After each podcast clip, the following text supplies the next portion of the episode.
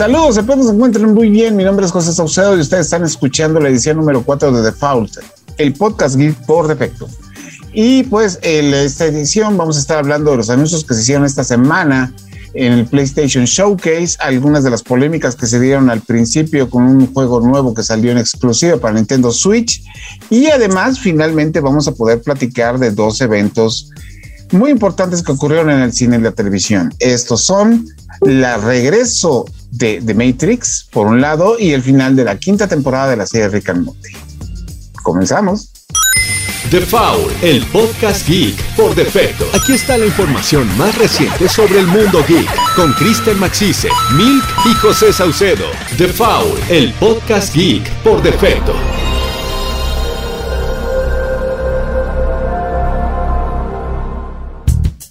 Muchas gracias por escucharnos. Aquí estamos presentes, empezando del lado derecho con Chris. ¿Cómo estás, Chris? Muy bien, buenas noches, buenos días y emocionado porque hay noticias muy buenas que ya queremos aquí compartir con todos ustedes. Así es, ustedes ya lo conocen, era nuestro, es uno de nuestros grandes amigos desde siempre, Enrique Garza. ¿Cómo están? Eh, igual, buenas tardes, buenas noches, buenos días, dependiendo a qué hora escuchen este podcast. La verdad es que sí estoy muy, muy emocionado. Tenía rato que no me dejaba llevar por el hype, pero creo que esta vez lo merece y ahorita que los empecemos a desmenuzar anuncio tras anuncio, van a ver por qué sí hay hype. Y ahora dos nuevos miembros que se unen a nuestro equipo, que es Jair Galindo. Hey, ¿qué tal? ¿Cómo están? Eh, un gusto estar por acá con todos ustedes, compañeros del medio que siempre he tenido el gusto de convivir con ustedes. Y pues ahora en este, en este nuevo proyecto, en esta nueva faceta. Y sí, se viene mucho hype. Estoy emocionado por todo lo que pasó en esta semana. Muchos anuncios y como dice Kike, el hype está todo lo que da. Y bueno, finalmente un miembro del equipo de Indie Geek, que es nuestro nuevo productor, que es el señor Marcos Neri. Hola, ¿qué tal? Mucho gusto, saludos hasta la línea temporal en la que se encuentren y el momento en el que nos escuchen. Y bueno, para comenzar, pues quería platicar con ustedes de una polémica que se dio el fin de semana, porque desafortunadamente, para quienes no lo sepan, yo trabajé con la marca de Sega en México durante muchos años como su community manager y tuve la oportunidad de tratar con los fans, no nada más de América Latina, sino también de otras partes del mundo. Y puedo decirles con conocimiento de causa que a veces el fandom de Sonic puede llegar a ser muy tóxico. Pero lo que hicieron el fin de semana pasado, yo creo, y ahí sí se los dejo la opinión a ustedes, yo creo que ya pasó el colmo de muchas cosas. Como parte de la celebración de los 35 años de Sonic the Hedgehog, Sega, este, perdón, de los, sí, son los 35 o los 30 años, bueno, del aniversario de Sonic, Sega este, lanzó en exclusiva para PlayStation 4 y para Nintendo Switch una revisión de Sonic Colors que se llama Sonic Colors Unlimited, que es un título que salió originalmente para Nintendo Wii y que en su momento a mí se me hizo uno de los mejores juegos que habían salido desde hace mucho tiempo para Sonic. Y ahorita pues lo es en una versión corregida y aumentada, mejorado en gráficos, mejorado en controles, mejorado en varias cosas.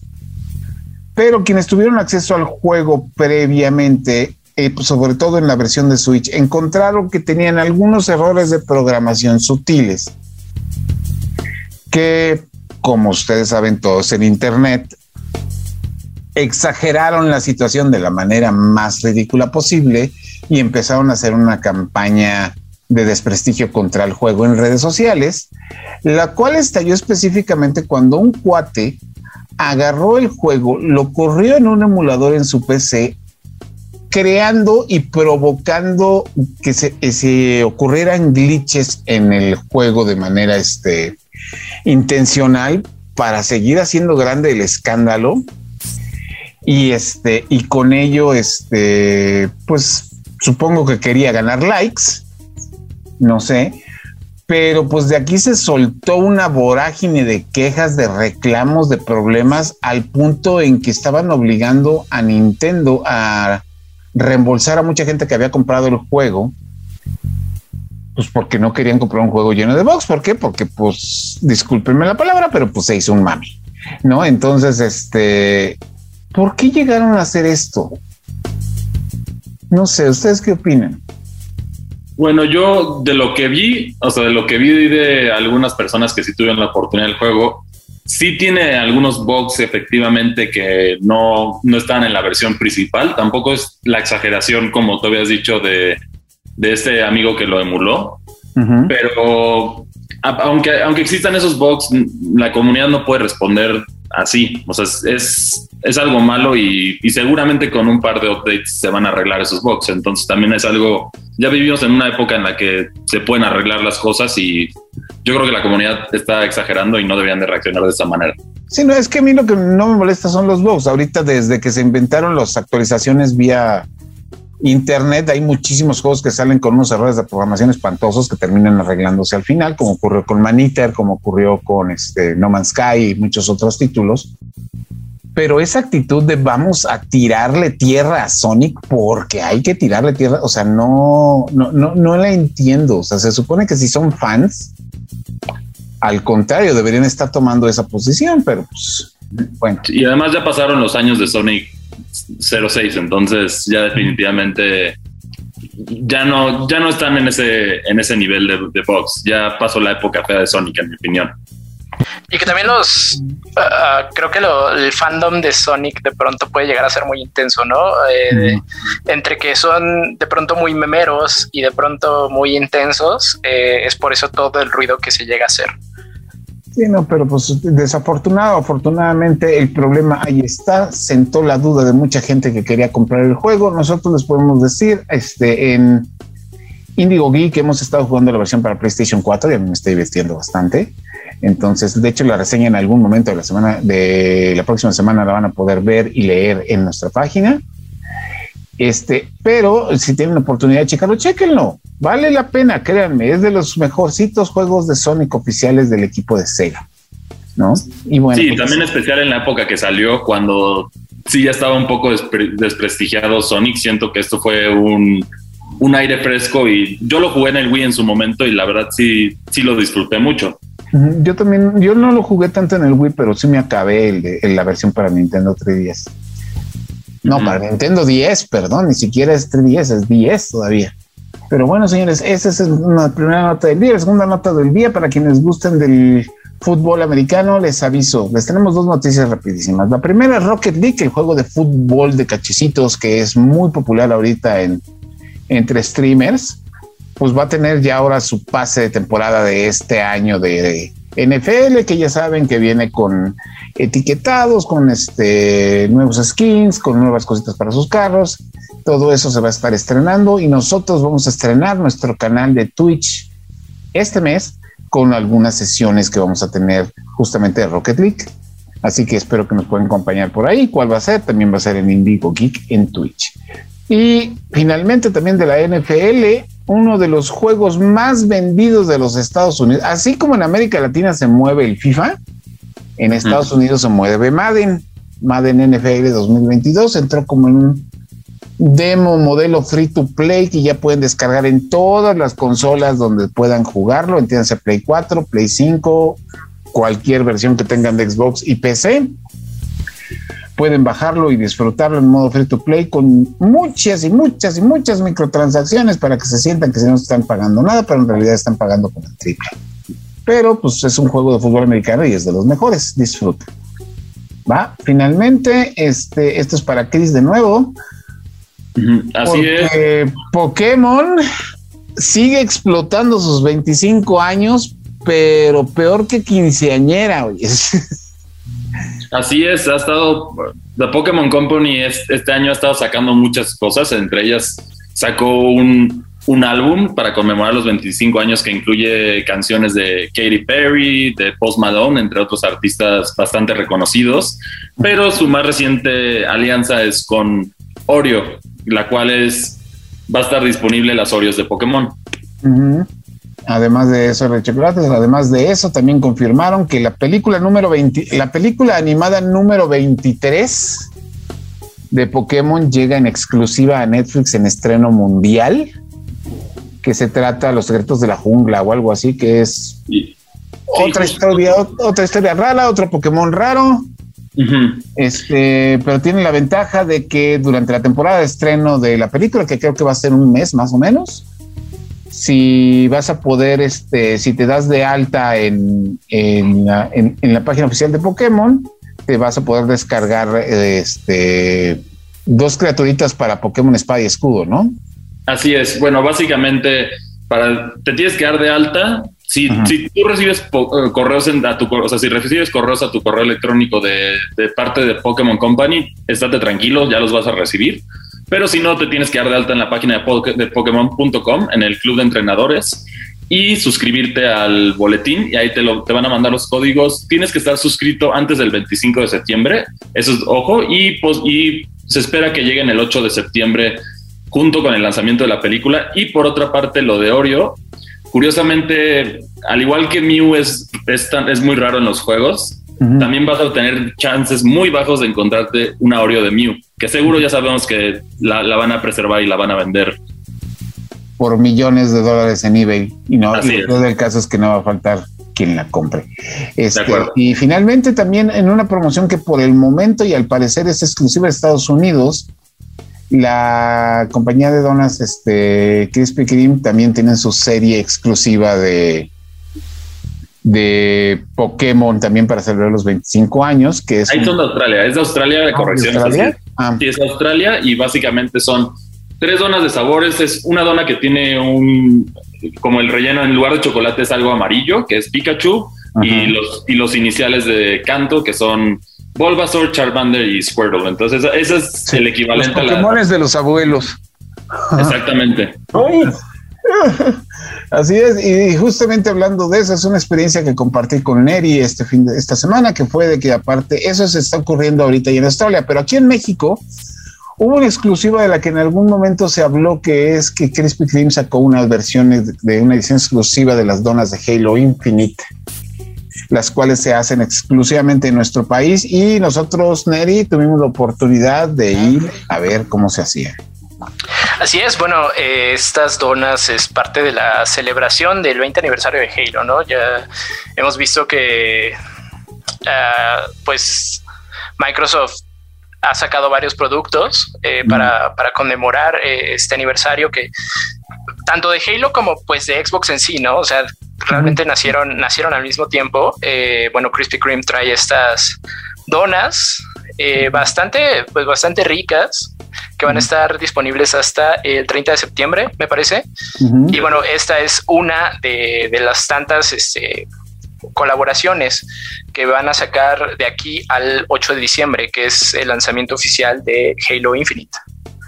Que es un juego que vamos a estar checando. Si quieren ver nosotros todo el proceso de cómo se hicieron las drogas, chequen el canal de YouTube de Reporte Índigo en nuestra sección Geek porque ahí tenemos no nada más este el proceso, sino también una entrevista con Naslamina de Xbox México, que nos platicó de todo lo que se va a hacer en los 20 años de Halo aquí en nuestro país. Y pues nosotros regresamos.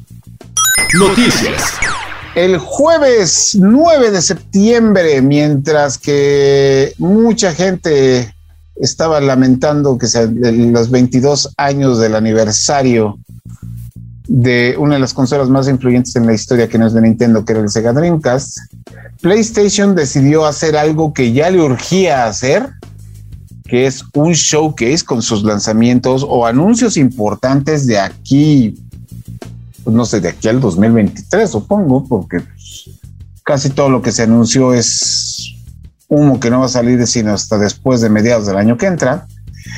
Pero aquí supongo que ustedes estarán de acuerdo conmigo, por lo menos hicieron algo que muy pocas veces logra hacer PlayStation desde hace muchos años, que es crear hype y crear hype en serio. Esto fue gracias a que dentro de su presentación de PlayStation Showcase hubo un anuncio que todo el mundo no sabía que estaba esperando, pero si usted es gamer de vieja escuela, obviamente se emocionó, que es que va a haber un remake oficial de uno de los mejores videojuegos basados en la Guerra de las Galaxias, que es Star Wars Caballeros de la Vieja República, Knights of the Old Republic, lo cual ya se confirmó, pero según yo ese también sale hasta el 23, 2022, ¿no?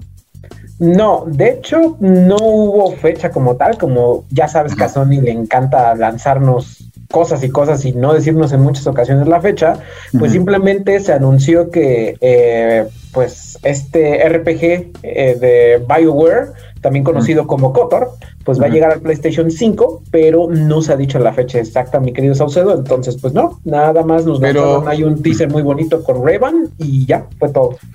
Me parece que de lo único que hay fecha es de Spider-Man. Como que de todo lo demás que anunciaron, eh, lo, lo, dejaron en próximamente. Así es. Entonces, ya eso nos lleva al siguiente juego del anuncio, que es lo que podría considerar como el mejor videojuego de Marvel a la fecha. Fue este El Hombre Araña para PlayStation 4, que salió en el 2018, si mal no recuerdo, 2018. Este que es un juegazo, una historia, un final dramatiquísimo. El add-on, que fue la presentación total con este Miles Morales, se me hizo bueno, pero pues nada más fue la continuación general de lo que era, ya lo se había propuesto con el título anterior. Pero pues ya confirmaron que para el 2023 viene la secuela y pues el villano principal, lamentablemente ya lo anunciaron, que es Venom. Ahora, ahí le pregunto aquí que, que será el, el, que me puede decir estas cosas. Sony tiene unos planes muy sólidos para lo que está haciendo con Spider-Man en cine. Para el 2023, ¿crees que la aparición de Venom en el videojuego tenga algo que ver con alguna versión cinematográfica del encuentro? Tal cual no, pero va a tener skins, que es algo que hizo muy bien eh, tanto Miles Morales como el juego base, que es eh, atascarte de fanservice, ¿no? Aparte de tener este gameplay muy pulido, mecánicas de columpiado muy bien trabajadas y una ciudad de Nueva York que rayan lo fotorrealista, te consentían, ¿no? Eran casi treinta y tantas eh, trajes del hombre araña al inicio. Lo empezaron a nutrir con DLC, DLC gratuito escucharon mucho a sus fans, lo cual le dio puntos a Insomniac, que le dio crédito básicamente de por vida para estar pues consagrado y en buena lead con todos los fanáticos y le decían, oye, échame el traje de Maguire, ¿cómo no? Ahí les va. Pum, tres meses después tenías el traje de Toby Maguire.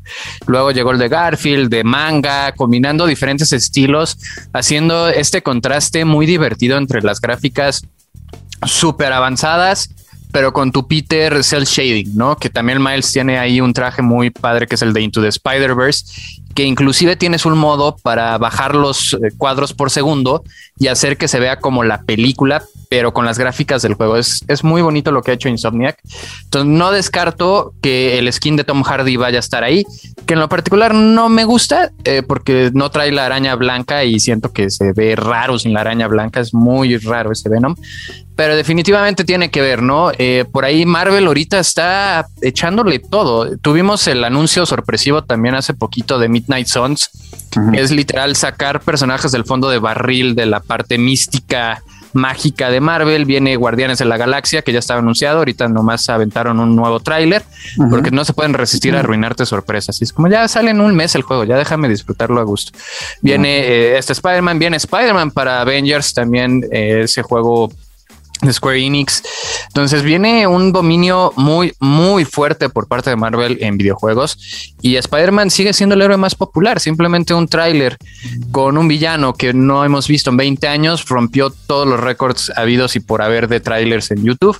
Entonces Spider-Man siempre va a ser el fenómeno, es el héroe más vendido de la historia y no hay señales de que se detenga. O sea, y suena lejos de ese 2023, pero va a pasar en un abrir y cerrar de ojos. Y junto a él vino otro anuncio que ese sí agarró en curva a muchos, que fue de que también se viene un juego del otro personaje popular de, Marvel Comics, que es Wolverine. Guepardo, aguja dinámica, como ustedes quieren llamarlo. Emilio Garra. Ajá. Emilio Garra. ¿Así? De esos nombres raros de España. Ah, ok. Bueno, pues. no. Lo ves, no, glotón pues él, también va a tener su propio videojuego y aquí el reto viene en que pues el tráiler es más bien como que un teaser muy sencillo. Pero a mí viene el reto que es cuando salió la película de X-Men Origins Wolverine hace por lo menos unos 10, 10, 10, 12 años.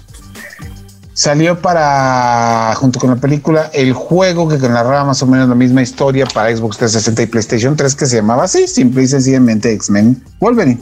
Y que irónicamente es mejor que la película, ¿sí? No, es a lo que voy. El juego es increíblemente violento. Dentro de su simplicidad es muy disfrutable jugarlo y es mejor que la película a tal grado que se considera no nada más uno de los mejores juegos de Marvel, sino que es el mejor juego de algo relacionado con X-Men a la fecha, quitando los juegos de peleas, obviamente. Este, ¿qué piensas de eso?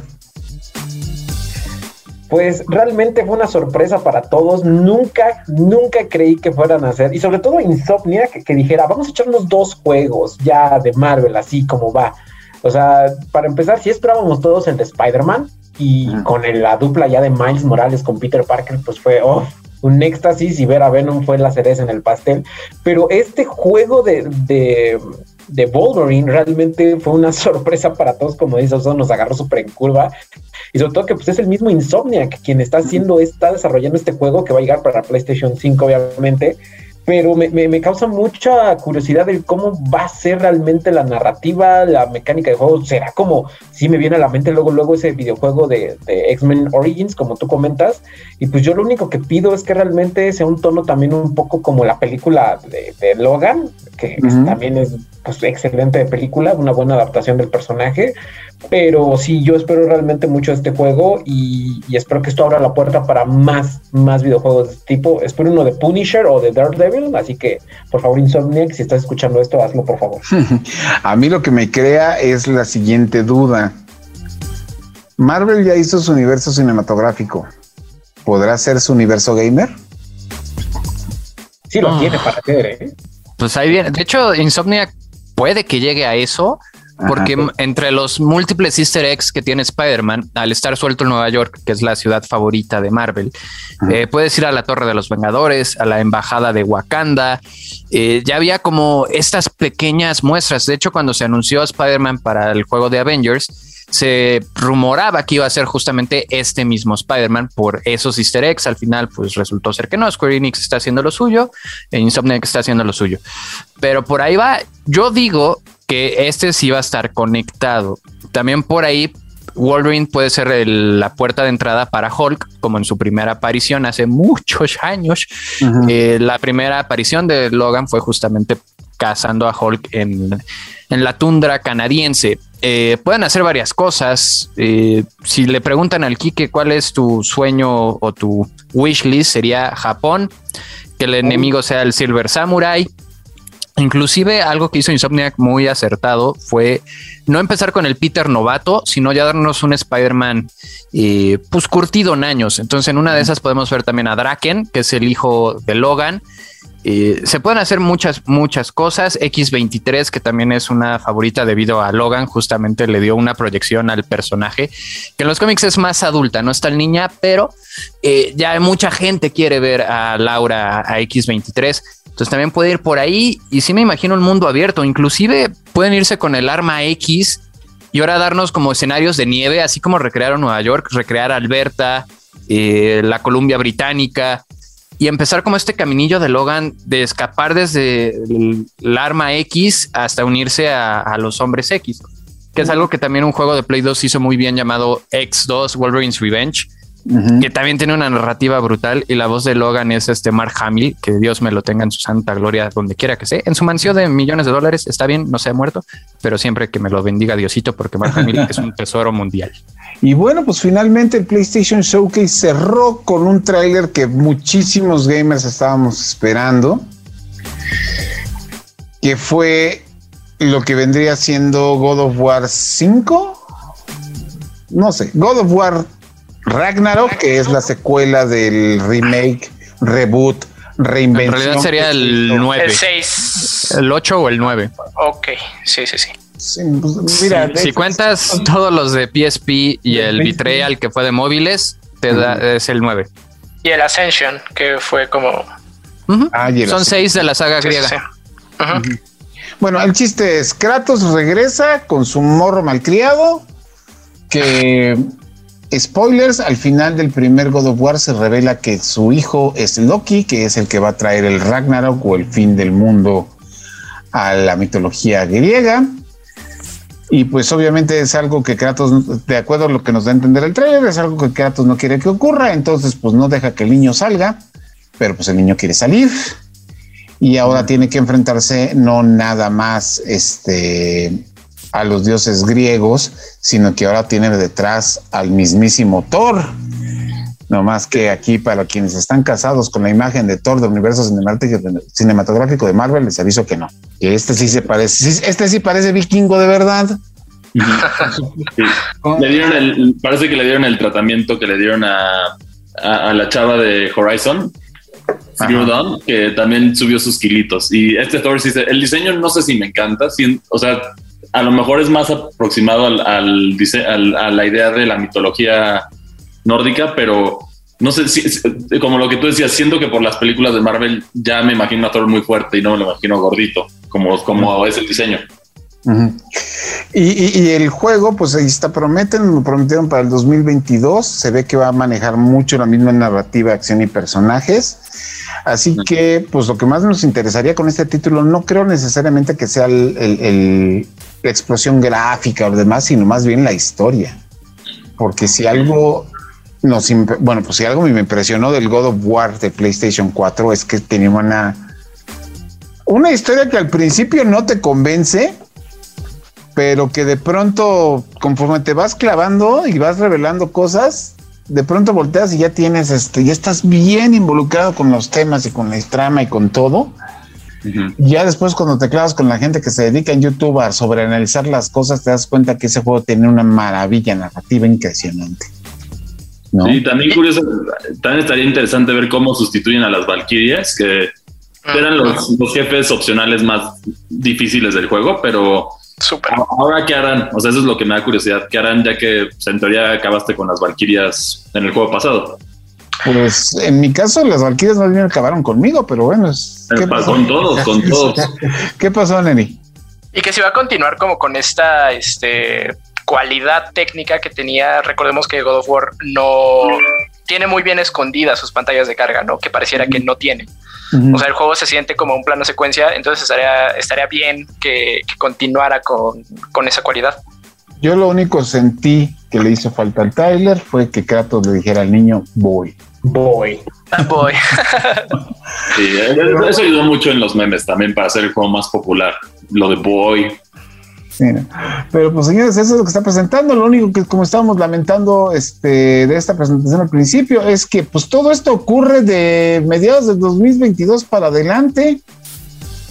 Antes lo único que tenemos a principio de año para PlayStation es que el mismo Horizon, que lo aventaron a febrero y ahorita este mes que es septiembre, por ahí del 21, 23 llega Kena eh, que se ve bonito, se ve como el Zelda de Sony, ¿no? Es el Zelda de Sony para efectos prácticos. Pero sí, ahorita pues, siguen rezagados. Yo insisto que el 2021 no existió, es un mito, son los papás. Entonces tenemos que empezar a contar el Play 5 desde el 2022 y eso con reservas porque muchos de estos juegos, incluido God of War, siguen siendo juegos de Play 4.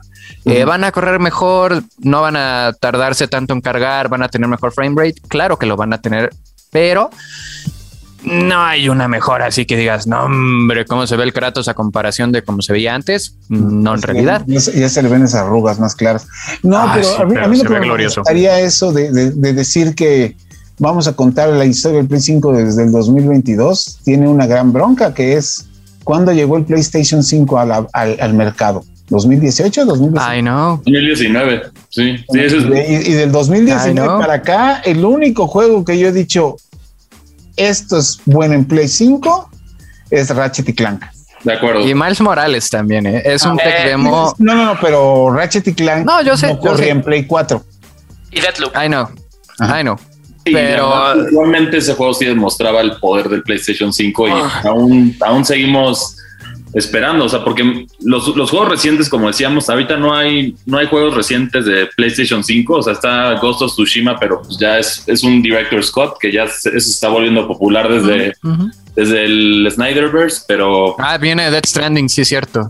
Sí, viene sí, el simulador de Uber Eats, sí es cierto.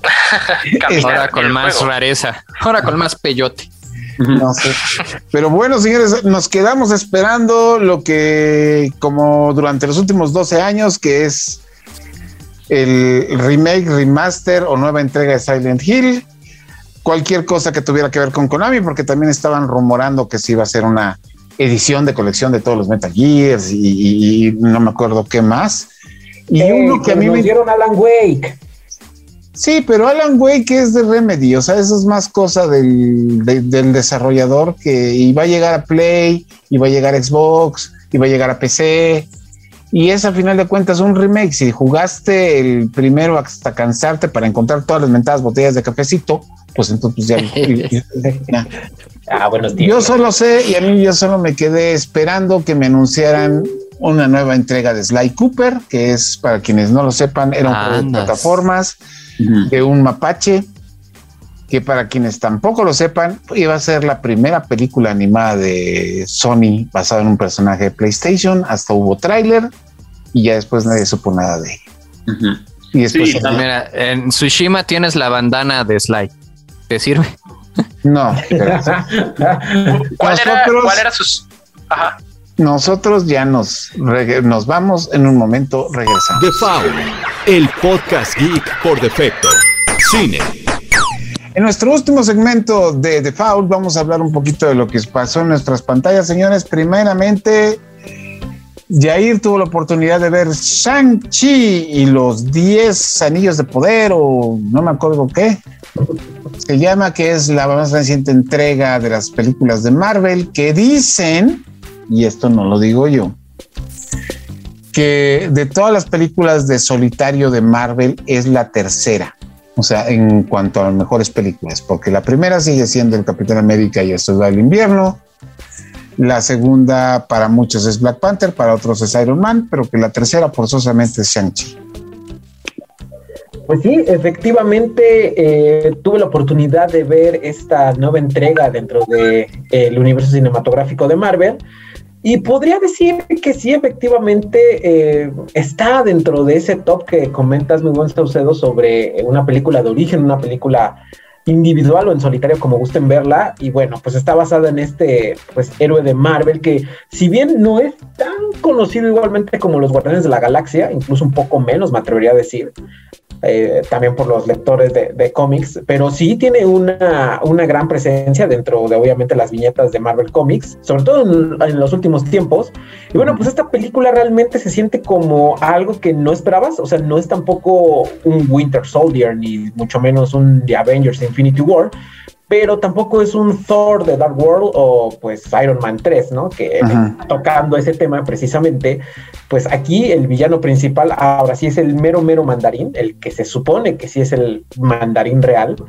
Y pues bueno, eh, aquí podremos ver un viaje de autodescubrimiento, un poco cliché, pero al final de cuentas un viaje de autodescubrimiento de Shang-Chi, interpretado por Simi Liu, que el chavo tiene un carisma enorme y que realmente te gana. Simi Liu realmente tiene ese carisma para interpretar al personaje y Aquafina también que se roba la película en muchísimos momentos, pero es una película que también te remonta a obviamente esas películas de, de Bruce Lee, esa, esas películas donde realmente se sentían las coreografías sobre todo el, impacto de, estos, de estas escenas, ¿no? Entonces, incluso hay como que uno o dos, hay referencias a otras cintas como El Tigre y el Dragón, entonces, una gran película por parte de Marvel Studios, debo decir que tampoco eh, esperen algo súper eh, interesante como, pues no sé, repito, de Winter Soldier, pero esta película realmente vale mucho la pena, vayan a verla, eh, también se introduce lo que son las criaturas mágicas que ya de por sí se habían tardado en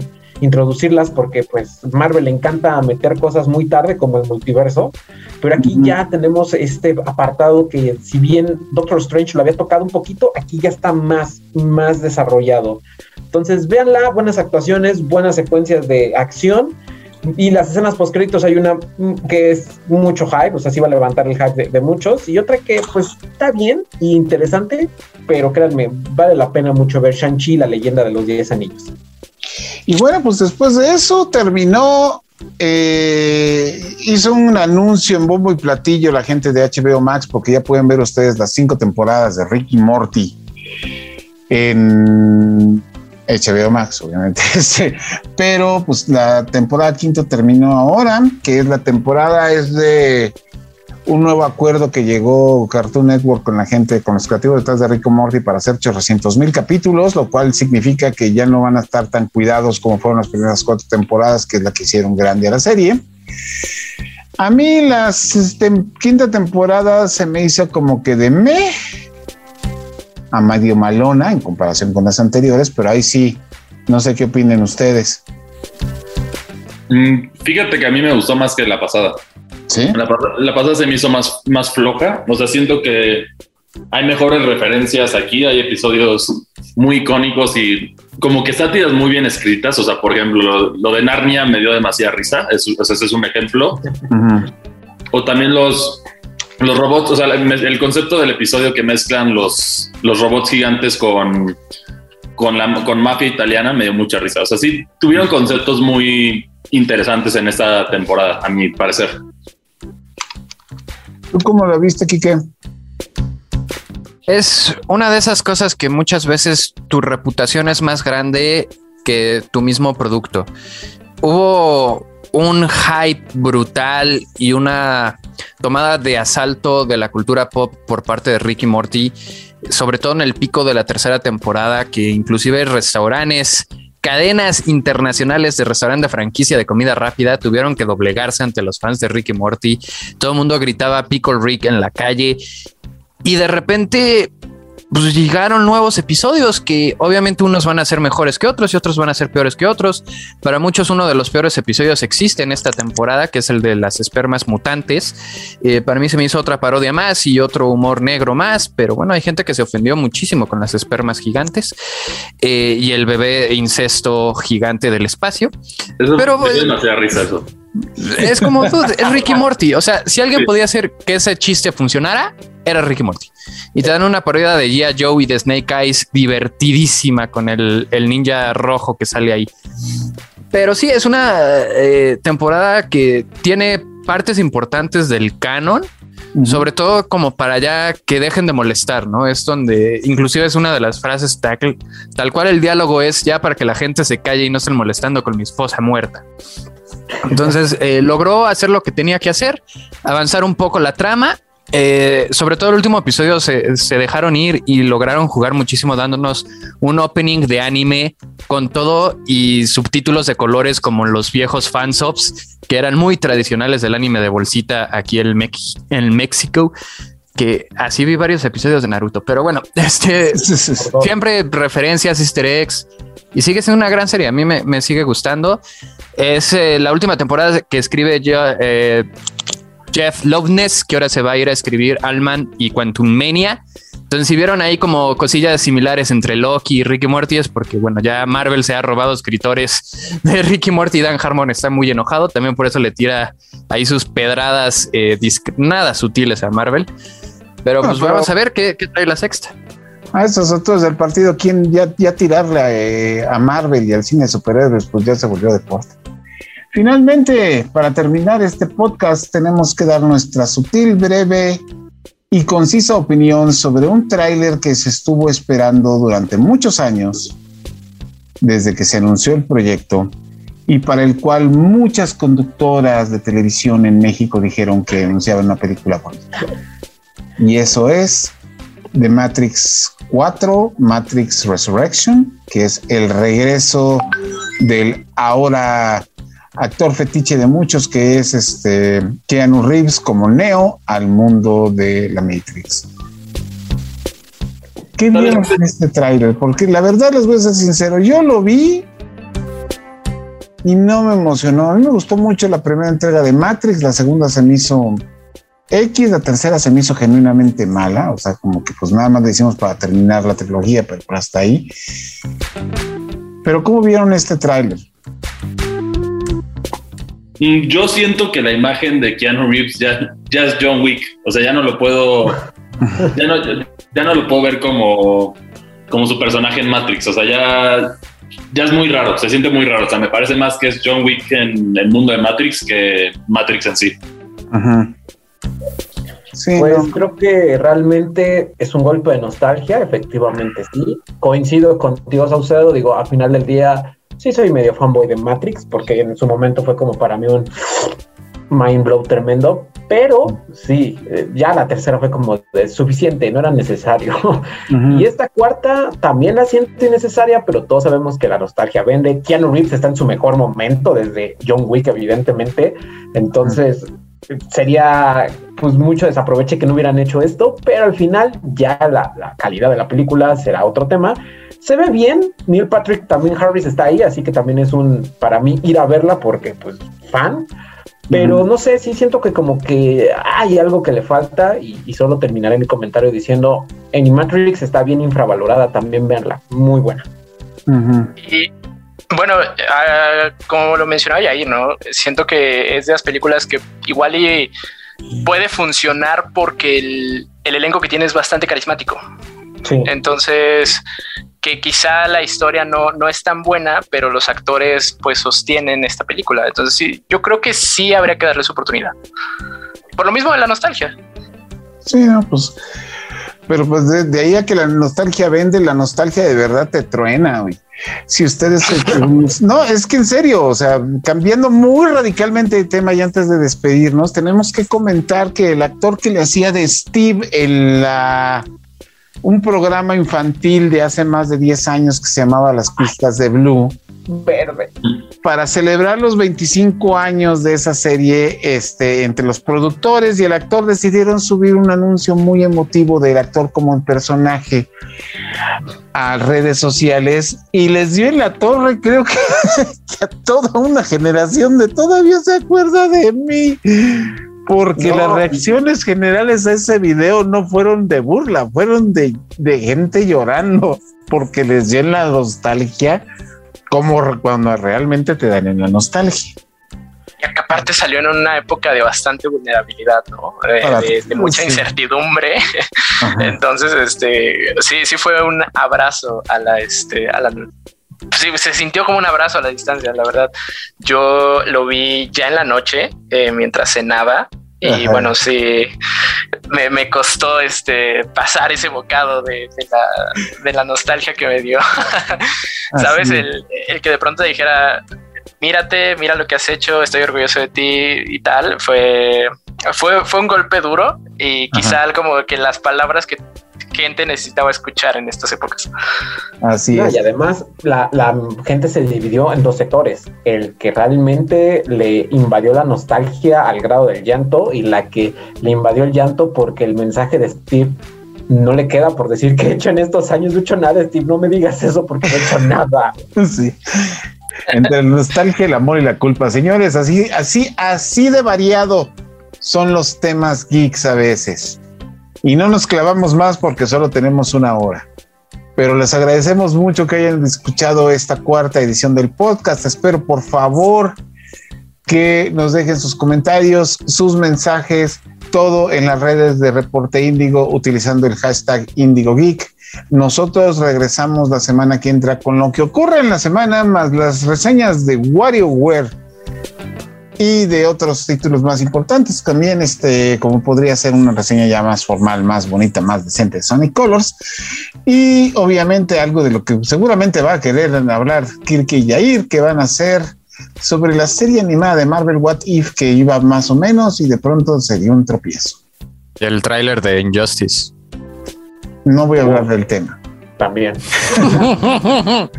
Eh, Cris, ¿dónde podemos encontrarte en redes sociales? A mí me pueden encontrar en Twitter como arroba Cristian con CHMACC y 2. Enrique. A mí me encuentran como Kike-GD, Kike con Q y la D es B grande. Yair. A mí me encuentran en Facebook, Twitter, Instagram como Yayo Galindo.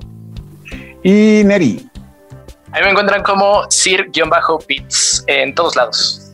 Ah, ok. Bueno, entonces, este, síganos, señores. Mi nombre es José Saucedo, Acebre, que se les ha escrito al revés en Twitter. Y nos escuchamos la próxima semana. Esto fue el default número 004. Esto fue Default, el podcast geek por defecto.